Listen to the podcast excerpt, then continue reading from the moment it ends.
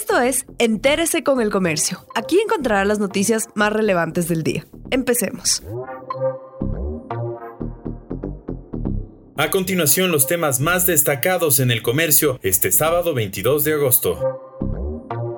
Nueve elecciones primarias se llevarán a cabo hoy. El plazo para que las organizaciones políticas realicen sus procesos de democracia interna y de allí se saquen los candidatos para las elecciones del 2021 finaliza este domingo 23 de agosto. El sábado nueve agrupaciones darán sus primarias y el domingo otras tres. Alianza País, Izquierda Democrática, Pachacuti, Concertación, Suma, Avanza, Partido Socialista, Centro Democrático y Juntos Podemos lo harán este sábado. El domingo en cambio lo efectuarán el Partido Social Cristiano, Libertades Pueblo y Fuerza Ecuador.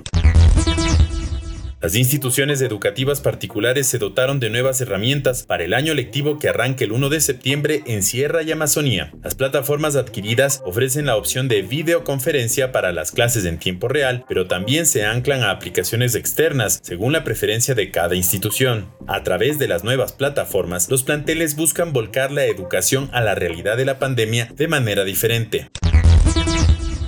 La venta de equipos tecnológicos crece antes del inicio de las clases. Este año los padres de familia gastarán menos en libros y papelería. Los colegios impulsan a los hogares a reutilizar materiales, aunque entre los más pequeños se exige material lúdico. Mientras tanto, la adquisición de material virtual, libros y plataformas crece. La comercialización de computadoras también se incrementó en el país. En junio pasado subió un 20% comparado con el mismo mes del 2019.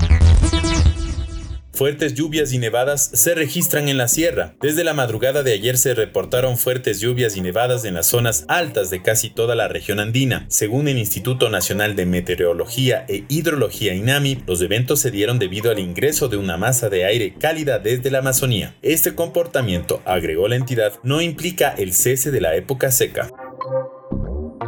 Gracias por acompañarnos. No olviden seguirnos en Facebook, Twitter e Instagram como El Comercio Com.